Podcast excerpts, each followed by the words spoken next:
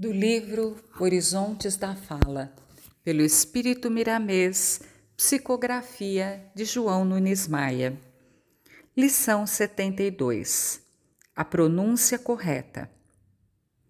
A pronúncia, em todos os momentos, deve ser correta, sem exibicionismo, compreendendo que a voz natural, com humildade, agrada a todos animando os ouvintes a escutarem com maior interesse. E a fala correta que aqui comentamos é aquela que não se esquece de Jesus, como ouvinte divino, que tem algo de honestidade e muito de amor. Podes aromatizar um ambiente pela palavra, vitalizar o ar e levantar enfermos em poucos minutos. Isso é serviço de mestres não obstante, pode ser um deles.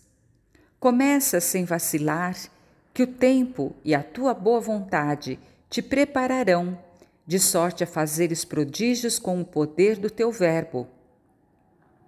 A natureza é o templo maior onde vais todos os dias pregar e conversar com os teus irmãos de caminho, no lar, no trabalho, no ambiente de fé. Não deves esquecer-te da pronúncia correta, aquela que sempre se lembra da palavra da vida, confirmando a nossa fala. É bom que não falte aqui a opinião do Evangelho. Segue a transcrição de Atos dos Apóstolos, capítulo 5, versículo 20.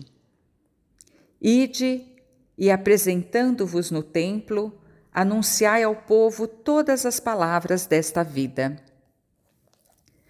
Já experimentastes observar um pregador quando domina bem as palavras, harmonizando os sons na sua dimensão, doando simpatia, distribuindo alegria e levantando o padrão vibratório ao alcance do amor?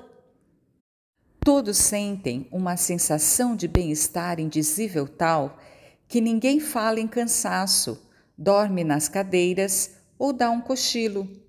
O orador prende todos em um campo magnético de alta expressão espiritual, que lembra sempre o céu de Deus e de Cristo.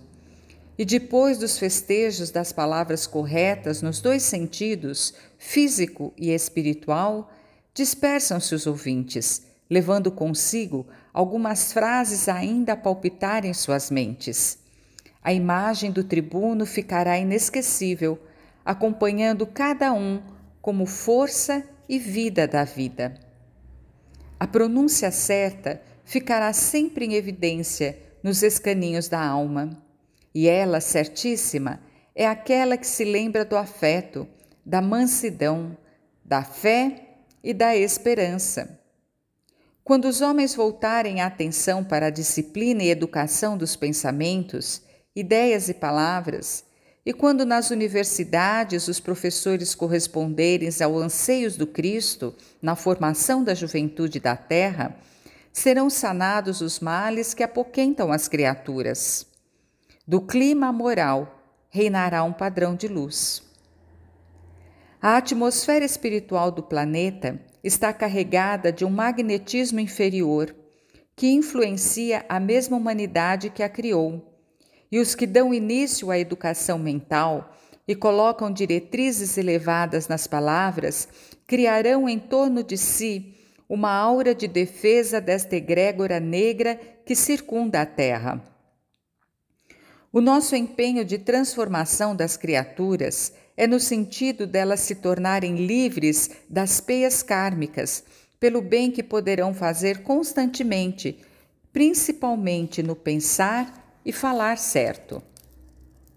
Não terás a desculpa de que faltou escola na terra na formação do teu aprimoramento espiritual, porque as universidades ajudam muito na instrução dos homens.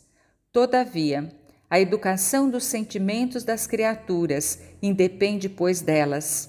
É uma luz oriunda do amor e somente o amor educa.